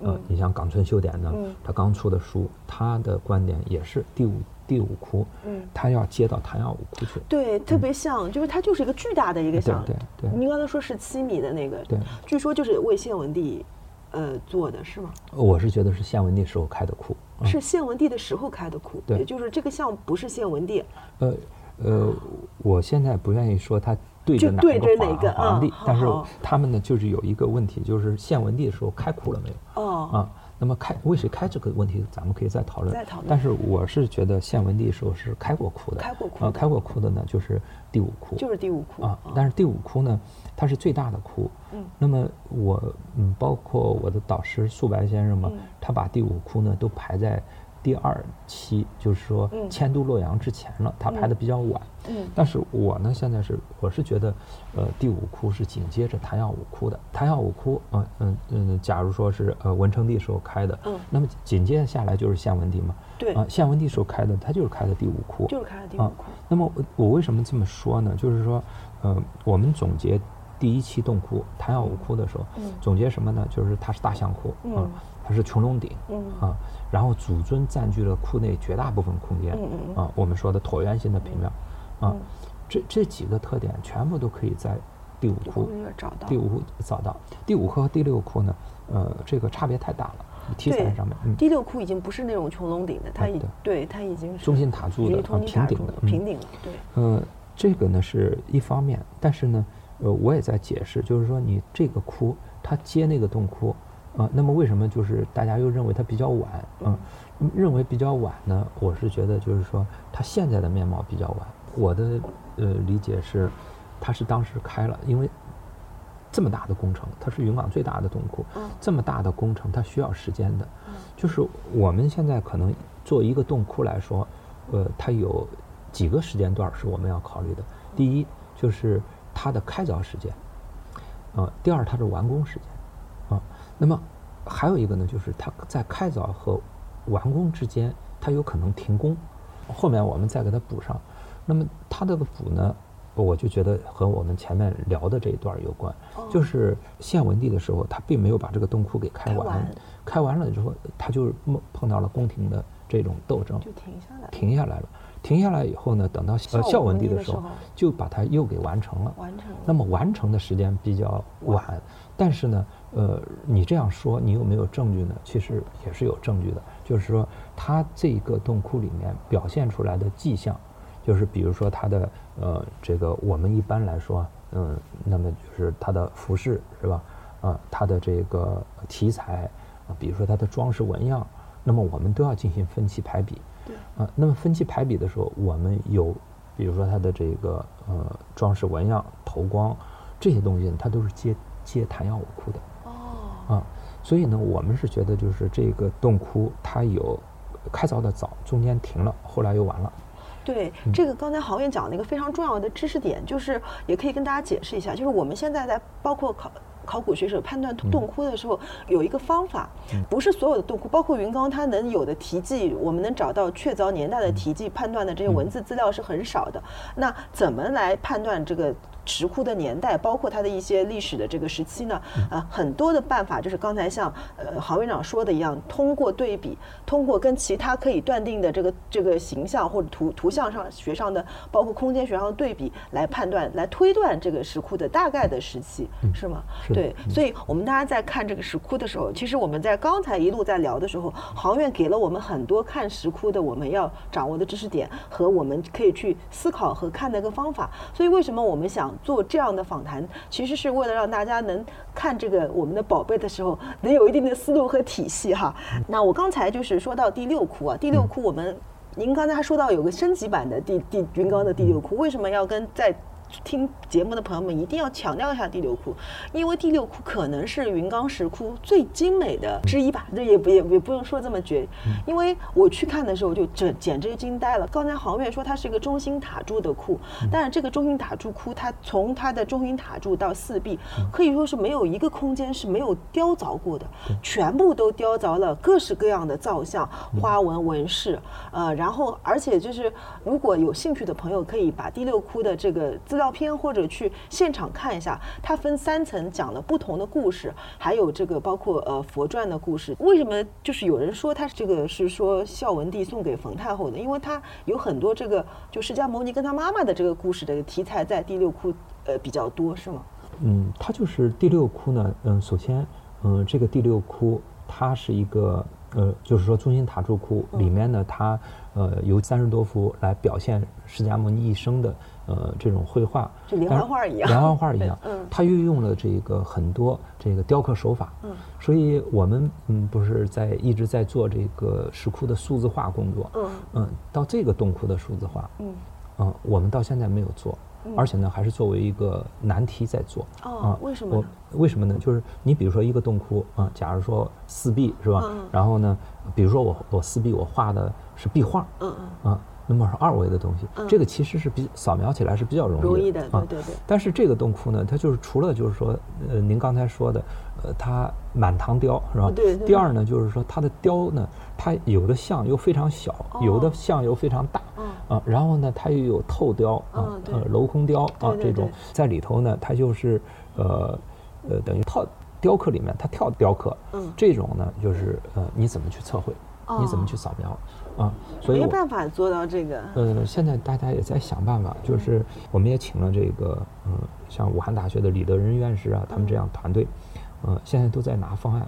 嗯，也就是说，如果从这个雕刻、从三维扫描这个角度来说的话，很难。嗯，对，很难。但是，但是如果把云冈石窟的第六窟，嗯，你能够把这个问题测绘的问题给解决掉，嗯，那其他洞窟。呃，就没有难度呃，中国的其他洞窟，你哪怕比它大，但是你没有它呃手法复杂的话，那么扫描起来它也是呃比较容易的嗯。所以这个呢，嗯，也就是说它的内容、它的雕刻技法啊，都是呃非常好的啊。当然，它是一个中心塔柱啊，然后中心塔柱分了上下层啊，分了上下层呢，呃呃，也就是说的它上下层，嗯，它。开了八个坎儿，嗯，对，啊，它每面它都有，上面呢是四方佛，下面呢是一呃一圈，啊，也也是四个大坎儿，然后在这个之间，包括它这个壁面上面，啊，这个它就刻了。我们说的这个佛传故事，对，然后这些佛传故事呢，就是很生动嘛。对，我记得有他那个降生的，有他那个，还包括有那个阿斯托占星的，各种各样的都都有。然后那个字面那个上面还有什么于于城的，然后他出城看到什么，在城内看到生老病死，特别形象。可能我印象说好像是最全的一个呃佛传故事在雕刻的这个一个。是这样，就是我们一般来说呢，就是说八项成道，嗯，八项成道就选取八个主要环节，对对对甚至呢，就是在有些呃雕刻里面，我们就说四项成道，对。是吧？嗯，那么选取四个，那么你想它是三十多个嗯场景，对。所以它就是很丰富，对，嗯。因为我们在南京那个就是栖霞寺的那个，它有一个南舍利塔对舍利塔，它下面也是一圈，它就是选了几个佛传里边带有有代表性的降魔成道啊对但这里边有一个问题，就是我们看到的佛传里边，这也是一个听众朋友一定托我问您的他说一一般都会有佛涅槃这个题材，对。对，因为这是佛传故事里边一个非常主要的题材，但嗯。是在这么精美，他选了三十多幅画，三十多个故一个情节，你可以说就基本上这一生都已经它所有的细节都都嗯都都有了，大大小小的。但为什么这样一个重要的题材在这个第六库里边没有？包括云冈，我能看到的那个涅槃的题材也很少。我还拍过一张照片，嗯然后他那个时候涅槃的那个像跟我们现在事实上佛就是像敦煌那个那边那个侧卧的那个还不太一样，它是躺着的，就是平面平躺着的佛的样子。对对，为什么在这个题材在这儿没有呢？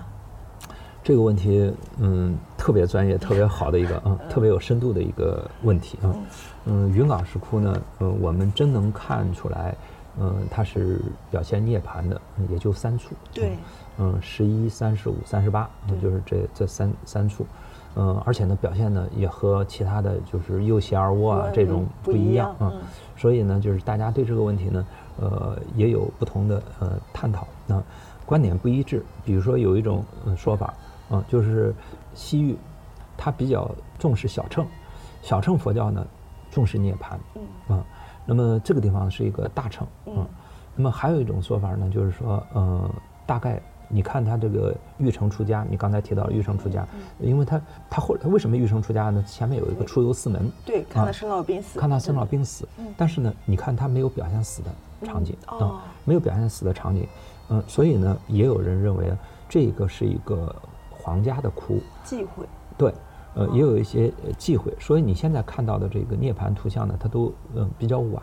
哦。呃，那么还有一种说法呢，就是说，呃，他当时呢，就是这个佛教义理，就是在中中原地区，它还没有发展到就是单独去做这个涅槃像的，呃，这个阶段。啊、这个阶段呢，它要往后啊、要往后，所以呃，云冈石窟里面的涅槃图像呢，呃，比较少。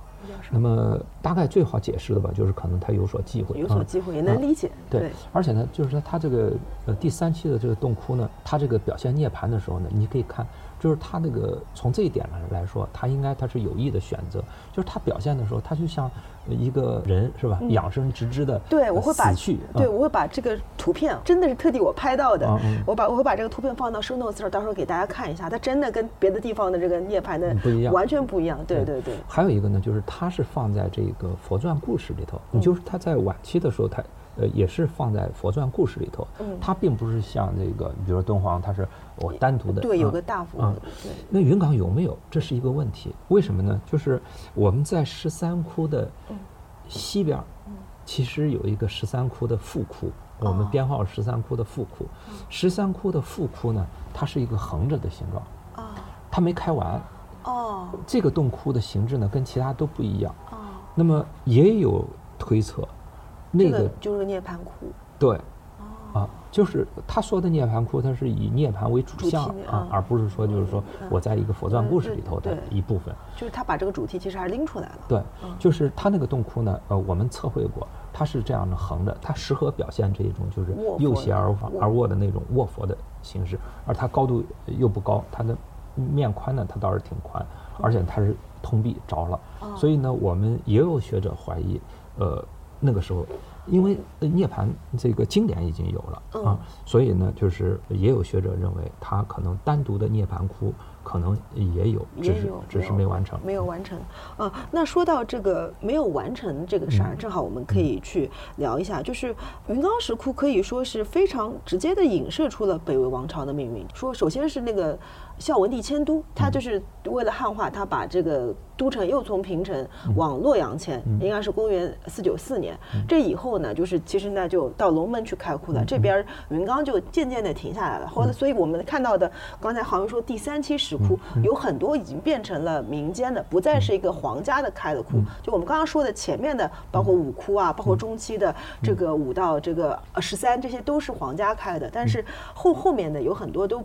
包括就是民间开的了。那有人说，就是云冈石窟是在北魏的正光四年停止开凿了，是这样吗？呃，这个呢是两个问题。一个问题呢就是说，呃，迁都洛阳之后的云冈啊，那么迁都洛阳之后的云冈，它是一个什么样的情况？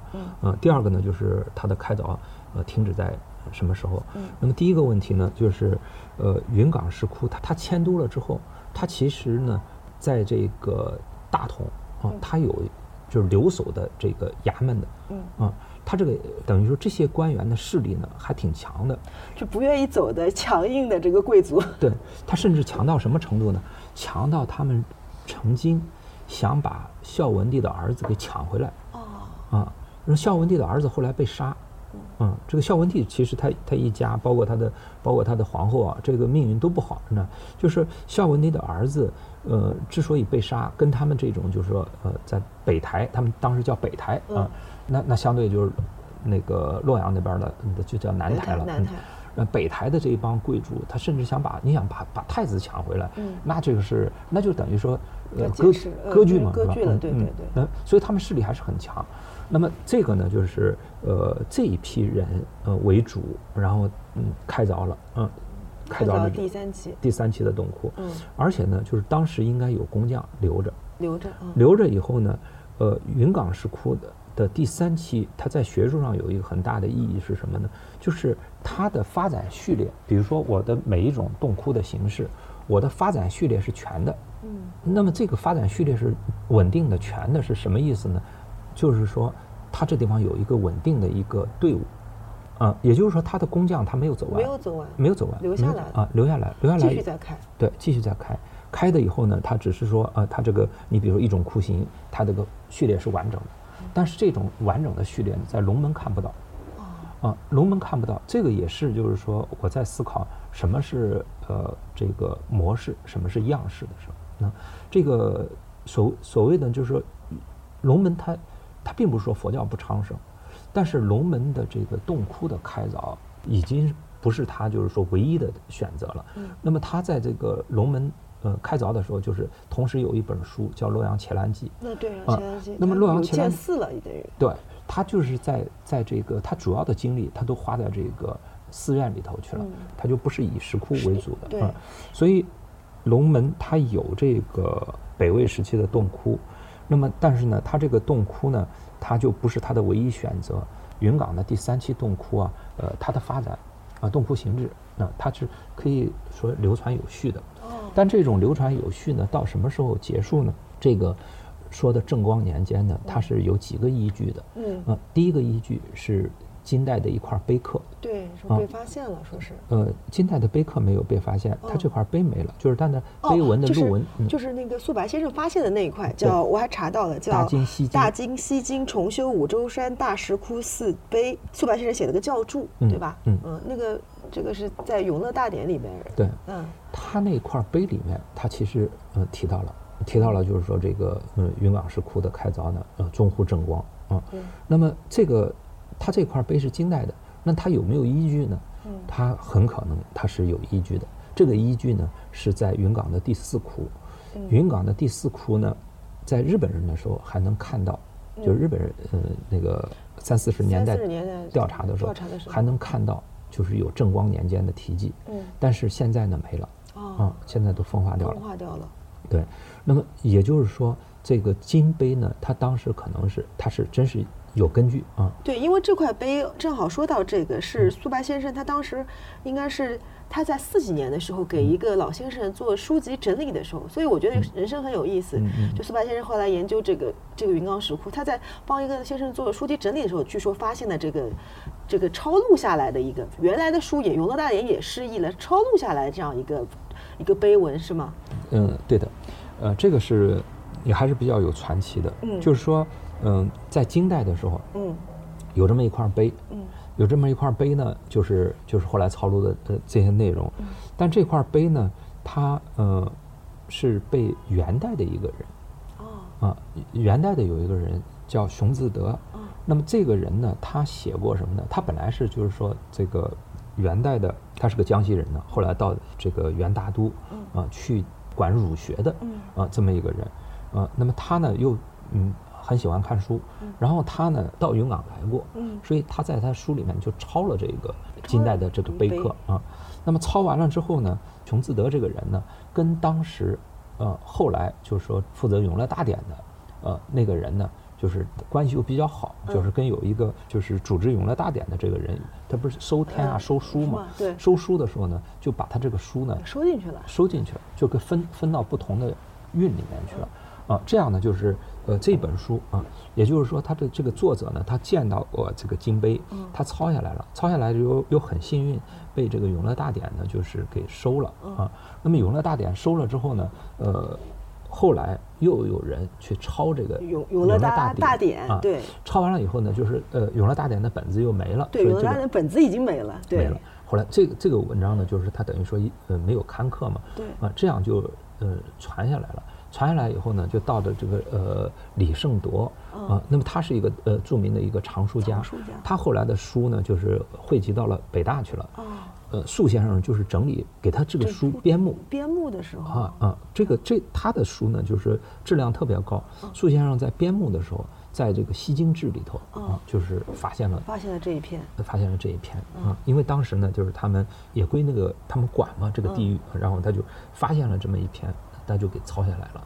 抄下来一看一看呢，正好是讲这个呃云冈石窟。这云冈石窟的啊，很这个篇文章文文献很重要，因为碑也没了，本子嗯第一个本子对。第一个的本子被收了，那个收的那个本子也没了，这个又是一个抄录的本子，而且这个里边有很多的信息，比如说当时他提到在辽金时期云冈有十个寺，所以刚才在我们在刚开始节目里边出了个片花，这个梁思成先生说叫灵岩寺石窟，就是他因为这个十个寺里边有一个寺叫灵岩寺，是不是就是那个当时云冈石窟它其实周周边是有非常非常多的寺庙的。它是这样的，就是云冈石窟呢，它这个名称呢，它有所变化。嗯你比如说最早的啊、那么它就在魏书有一个施老志，施老志里面就提龙门石窟，它搬迁过去了之后，嗯，迁都洛阳之后。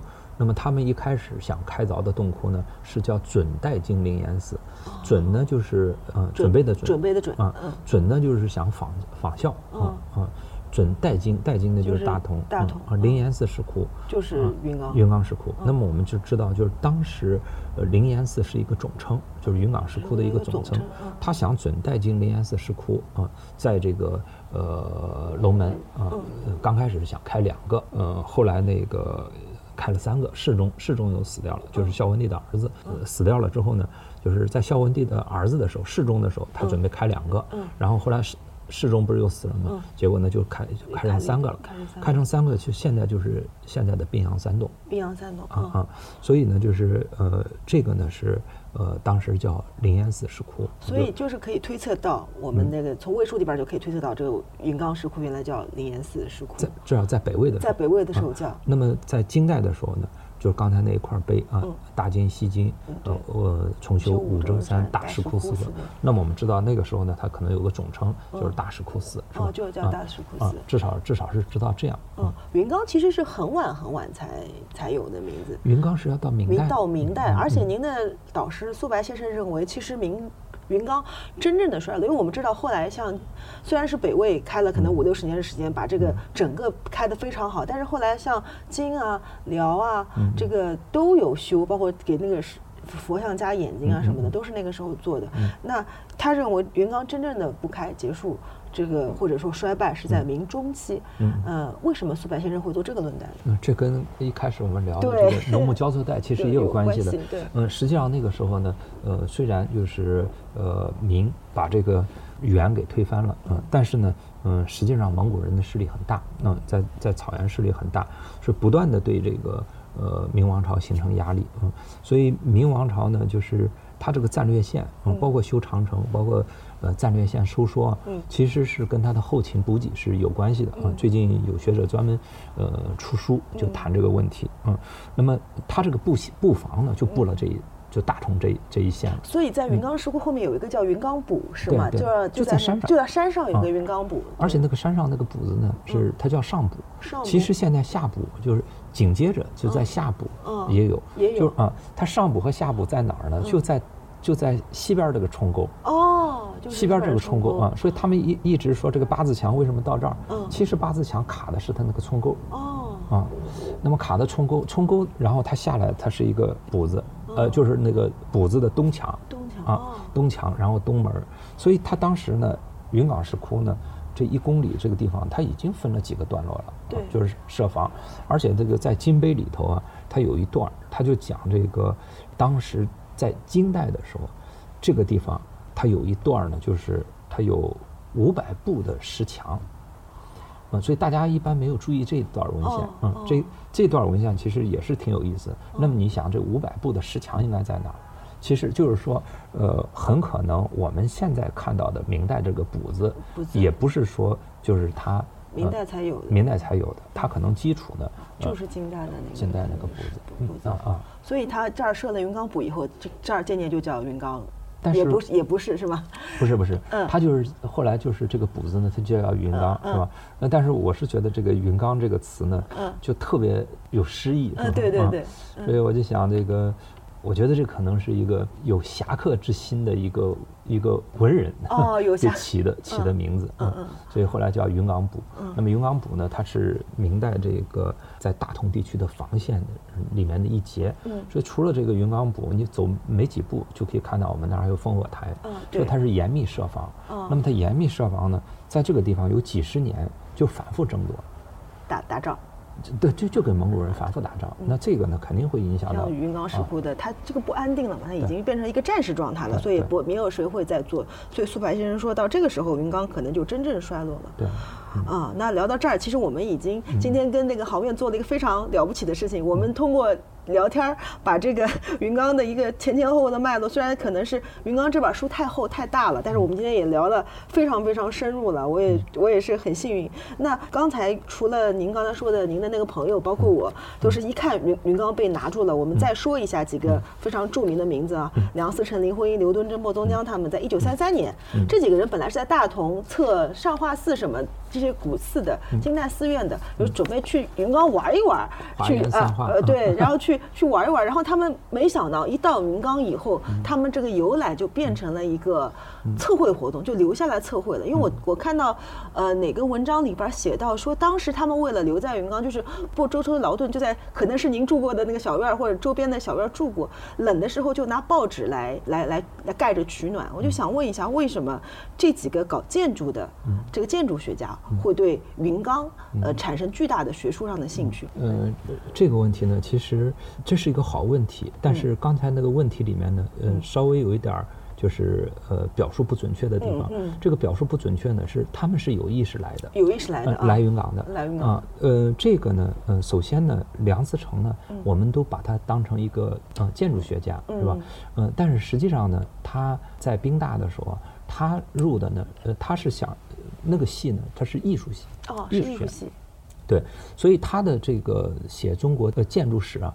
它是中国艺术史的建筑篇，建筑篇，中国艺术史的雕塑篇。对，我看到他那个手稿《中国雕塑史》，对对对，手稿有。所以，而且呢，梁思成的这个了不起呢，他是把这些东西合在一体的，啊，所以他一回国的时候，他在东北教书的时候，他在呃，就是二九年前后，他教书的时候，他就教的中国雕塑史，哦，而且他当时他主要是什么呢？就是看的日本人的书，看的。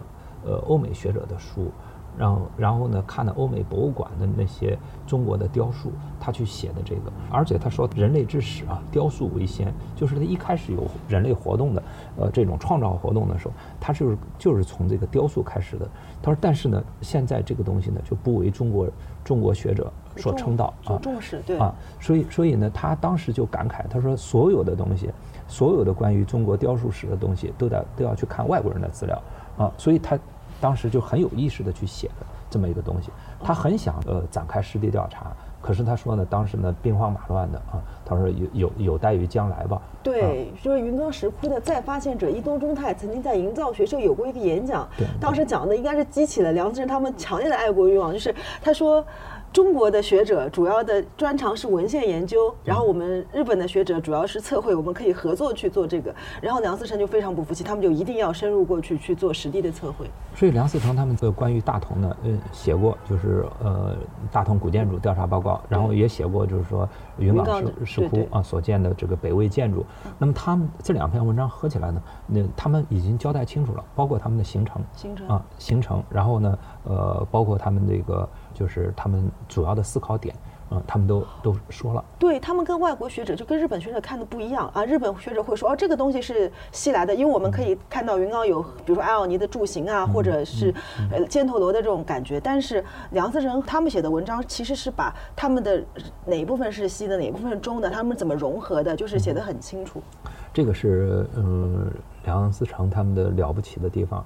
呃，我就是说，你看我们现在学科分得很细，是吧？嗯那我们比如说搞古建筑的，我们就最主要去测那个大木座，是吧？对对我们去去测它那个，嗯嗯，比如说、呃比例尺度比例 尺度嗯，嗯我们是怎么样设计的，是吧？原始的设计是什么？呃，就是去做这些东西。但是你看梁思成他们画的图，嗯他们那个比如说佛光寺，他们一定把这个就是像嗯给放进去。嗯呃，因为你这个建筑，它可能现在没有像，嗯但是他当时他确实是是为了为了造这个像而建的，对对，所以呢，这些东西呢，就是梁思成他们都是放在一块儿考虑的。它。是一个体系。它是一个体系，所以我们现在有的时候分得太细了啊。比如说我们现在这些人搞雕塑的啊，甚至是搞石窟的，那梁思成呢，你看他在他的著述里面，他是作为呃一个一个整体的，嗯。啊，所以我们现在呃的学科呀越分越细，当然有呃分科越细越分越细，它有它的合理性，但是呢，我们和这个就是树先生他们、梁思成他们那一代学者相比，那么我们现在明显的说缺乏大师是吧？缺乏大家。呃，这个有各种各样的原因，但是有一个原因就是我们没有他们那种整体的史观，嗯，这个是很重要的一条。嗯哦，对，所以说到这个，我们还是觉得就是在这个他们的这个，再回过头来去看他们当时做学术的那个概念，就是其实还是很值得我们学习的。然后刚才我们说到一一件事情，您说就是梁思成先生也是看到很多国外的艺术品啊、造像啊什么，去查外国史料，所以很不服气，回来做调查。而我知道，就是也有很多朋友问这个问题啊，因为我之前做过预告，我自己就在大都会看到过预告，那个时候我真的是。不知道云冈石窟，我就是看那个造像很漂亮，就一个交角的一个菩萨，对。然后当时我把它拍下来了，拍下来以后，我后来再去云冈的时候，我真的就找到那面墙，就是可以看到它那个十六窟那个石榴窟，对，嗯那个那边那个洞在那儿。然后就是现在就是我们。想问一问，就关于云冈石窟海外这个流失文物的情况，包括它有没有呃可能就是回来这样？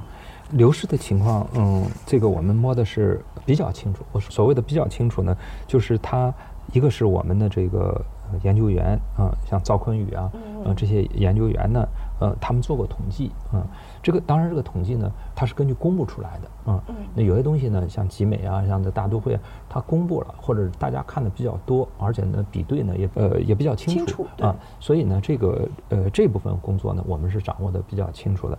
云冈的嗯佛像呢，总体来说呢，它有流失，但是呢，它呃流失的呢不是太多。还好，比那个天龙山或者响堂山要好太多了。它是因为这个，就是因为天龙山啊，呃，这响堂啊，他们这个呃也当时也激起了这个民愤了吧？啊，就听听说那个时候有一个派出所专门在守护云冈，是吧？对是这解放前就有一个专门有个对对，就是后来呢，就是一个是激起民愤了，因为这个东西呢，大家舆论的压力也比较大，所以国民政府呢，就是也采取了措施，也设立了保护机构。这样呢，就是云冈的造像呢有流失，但是总体上来说呢，不像天龙山那么那么多多啊啊，呃，也也有个别回归的啊。这个你比如说，呃，像这个云冈的有一个佛眼，对这个很有名。对，那那他就是呃，后来呃还是我导师啊，后来又苏先生带迁县回来的。啊，迁县以后又他给了国家文物局，哦国家文物局文物局，嗯，又又给了云冈，啊，嗯，目前呢是这样的，云冈石窟的像呢散落的呃情况，我们大体了解啊，包括在上海博物馆啊，上海博物馆这个也有一批也有一批啊。那么像这种东西呢，我们呃呃呃想着呢，就是说呃用数字嗯这种办法，因为现在各种各样的啊这个呃它牵扯到各种问题啊，对它，用数字是个很好的办法，对你可以把它测绘下来，然后数字复原。对，呃，我们呢就是跟去年跟腾讯呃嗯还做了第十六库的这个数字化复原啊，反正这是一个嗯比较复杂的问题。我参加过一些文物的也叫追索吧，也那么涉及到呃不同的问题，甚至有不同国家的这个法律的问题啊，所以这个它是一个漫长的一个过程吧。嗯，嗯，那这儿还要追问您一个问题啊，说了数字化石窟这个、这个已经很成熟了，包括我在上海也看过云冈展，浙江大学艺术馆也做过云冈的数数字十二窟，就是大家可以非常。可能比较熟的，因为今天我没有详细讲，因为他太熟了，就是那个音乐库，就是佛乐库的复原，嗯，就是可能我们不用去云冈，就也能看到这些了。但是是不是我们那如果在这样的情况下面，我们还需要去原址去看云冈石窟吗？这是一个朋友问的，嗯。嗯，这个问题挺好的啊。嗯。这个我想呢是几个层面上啊。嗯。第一个呢就是像我们原来也搞测绘，嗯搞测绘的时候呢，嗯，我导师在这个六十年代初，那么他有一个敦煌七讲，然后它里面就提到，就是说我说要把这个洞窟测绘到什么呢？测绘到就是说，呃，比如说这个洞窟，呃，出将来消失了，它总有有一天会消失的。那么我们能够做到能够复原这个洞窟，嗯但是实际上在当时的测绘条件下，它是做不到的。它理念是完全是对的，但实际上嗯做不到。那但是现在的数字化呢，它能够把这个，因为我们现在，呃你像我们的测绘啊，就是那个点云啊，我们精精度都能达到零点零三毫米，啊，那么就是它的数据是量是特别大的啊。那么这样呢，我们可以有各种用途啊，包括我们在这一刻就是扫描的这一刻，我们把尽量的数据都给保存下来了。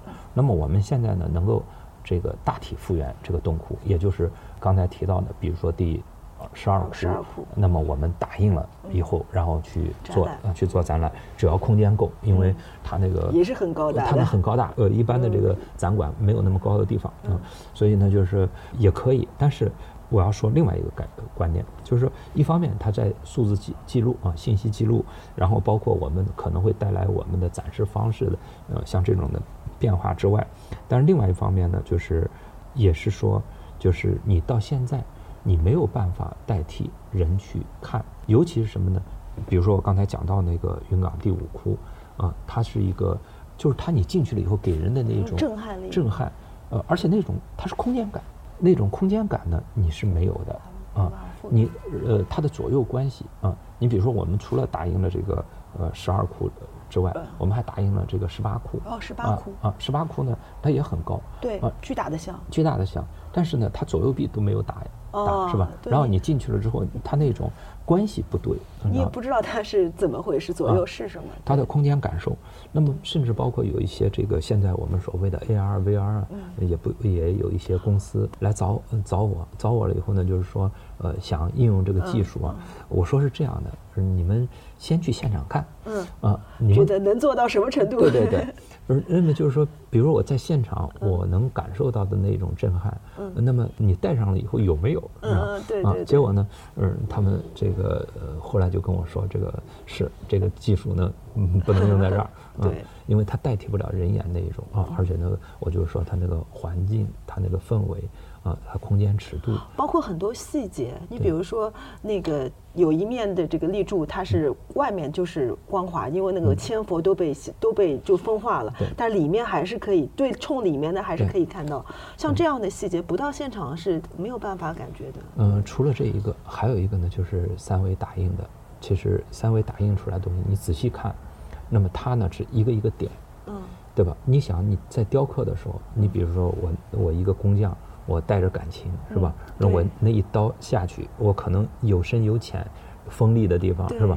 但是他那个表现不出来，他全是一个一个的点。哦，啊，所以呢，就是你仔细去看，那他的就是他不生动，因为人的这个艺术创作啊，它是一个就是说呃我主观感受的呃一种，它带着啊感情。对带着感情的，所以它和这个不一样，它和呃它那个就是机械的，就是一个点一个点啊，你给它的精密程度越高，那么它打出来的点呢就是呃越细。但是呢，呃，你仔细去和原作对比，数字永远没有办法代替人的感情和人的感性的那那那那那一面。对对我也是因为就是去云冈和被云冈拿住了以后，嗯我就。哎，就觉得好像这个地方就跟我结下了很深的缘分。那最后啊，最后还是要跟航院请教一个事情，就是您最近在北京策了一个展览，这个叫《唤醒石头的生命》。为什么要说一下呢？因为我我可能这个忙完了以后也会追着北京追到北京去看一下这个展览，因为云冈给人的感觉是旺盛的。刚才我们说了那么多，比如说我们去发现它，去。研究它，去复原它，去修护它，维护它，然后包括我们去数字化的保护它，就是记录它。但是您做的这个这个新的展览，就是这个呃唤醒石头里的生命，这个似乎是想把这个美，云冈的这个美，就是您刚才说带着感情的艺术，带到我们现在的，是不是想把它带到我们现在的这个生活里，还是有这样的打算？所以想请您介绍一下这个展。对，呃，首先这个展呢，它是那个北京艺术双年展。嗯北京艺术双年展，它这次选了七个艺术家。嗯所以它呢是呃本来呢它是呃这是一个个人行为。嗯那所以呃当然了，我们一说北京艺术双年展嘛，我就想做的艺术一点啊。嗯然后呃你也要考虑到呃当时的条件的。嗯。所以一开始呢，他们嗯、呃是想在一个老厂房里面。嗯然后呢呃给我的面积大概一百多平方米。嗯所以我一开始呢是想用三块屏幕。嗯嗯，就只是三块屏幕。三块屏幕呢，我想表现什么呢？想表现这个第二十窟，就是它是三立佛，哦它是一个三世佛的一个一个概念嗯，那我想，呃，那么大的面积，嗯，就是我就我就用三块屏幕来做。嗯所以为什么就是后来是，呃，这个展览跟其他的不一样？就是说，呃，我们是为了这个展览，我们做了做了新的片子啊。哦不是说那种就是实拍的纪录片，嗯而是说呢，我们想反映一个我们对呃云冈，拿我来说的话，是想来表现一个对佛教的一佛教艺术的一个理解，啊，那呃我从它的坍塌呢，我就我就想到就是说呃开凿坍塌啊，这个我们的保护，嗯，我就想这个它是一个成住坏空的一个过程，想表现这个东西，嗯。所以有了这么一个主题了之后，那么我们就想去怎么去表现，啊，那我我就说，呃，我们有不同的表现方式，是吧？像我们传统的呃考古啊、或者文博，那我们山上呃有发掘的东西啊、我们获得过两次全国十大考古发现，所以我们的东西呢可以制成一个比较好的一个文物的展览嗯。那么呃这个文物的展览呢，呃如果是这样去去做呢，那它是一个它会很好看。但是它是一个祖先的创造，是吧？而我们古代工匠对的祖先的对留留给我们的东西，对，留下给留给我们的东西。但是另外一方面呢，你如果是现在的这个三 D 打印啊，除了有我们刚才说的这个问题之外呢，就是它是一个，它是可以交给机器完成的。对它是不是我们不是我们现在的人的理解？那我另外一个想的呢，就是说，呃，我们究竟那么喜欢古代的东西啊，或者说我们花那么大的力量，那么我们是要去做什么？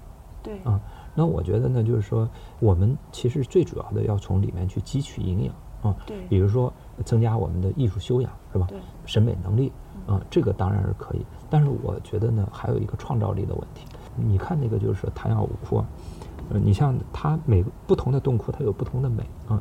你像这个云冈石窟的这个第二石窟啊，第二石窟，呃，其实它更多的表现的是一种气势。你就觉得它是一个很自信的，对吧？对它是一个蓬勃向上的一个民族，它是一个精神写照。对但是它并不是说像第二期你刚刚才说到我微信头像那一身像，对那一身像呢，它其实是已经中国化了，中国式的审美了啊对，就是它它这个美它是呃不一样的，对啊，但是它不管是怎么，它都是艺术家的一个啊有生命力的一个创造，所以我现在呢，我就觉得呃我们应该去提倡这种呃创造力，就是一方面汲取这个古代经典艺术的营养，第二方面呢，更重要的是我们有要有一个创造力。所以用唤醒这个词，对，那么我想呢，就是说在这方面啊，我们现在比如说我们做了很多的啊，比如说去复原一个古城，是吧？拿现在的材料，你再去复原一个古城啊，那么我们现在也可以看到有很多仿古的，是？比如说很多地方铸造一个青铜鼎，是吧？啊，到处都是都是这种，是吧但？不是那个味儿。它它除了不是那个味儿之外，还有一个东西，就是说，呃，你你是一种呃模仿，对啊，你不是一种创造。对，所以我现在更更多的我想提倡一种就是创造力，嗯，所以就是从云冈像这样的艺术宝库里边继续营养，然后把这个美结合我们现在的生活，我们现在的精神状态，把这个美给传承下去，或者是流传下去。我只觉得这是一个非常了不起的事情，而且我觉得我采访了呃已经好好几位这个博物馆的馆长了，包括从善园公园，他们都有一个说法，就是呃我们不断的在给。在宣扬、在保护、在宣传我们老祖宗留给我们的历史文化遗产，但我们有没有想过，我们给未来能留下什么？所以我特别开心，我也因为我是一个可能是一个资深的粉丝吧，我只能说，所以我特别开心的能看到我们的学者博物馆的在做这个事情，也让我们能看到未来。这也回答了我一个同事跟我说，他说你那么喜欢历史，我觉得应该放眼未来，但是其实不矛盾未来就在历史里边，就是一步步走过来的路。今天很开心啊！作为一个资深的云冈粉，我真的是觉得我的获得感是最大的，因为我当年爬在云冈的那个栏杆上面仔细看石窟的时候，压根儿没有想到有一天能跟杭院坐在这儿聊天。所以我有个小小的感慨，就是如果安静的坚持自己的执着和热爱，小确幸还是会来的。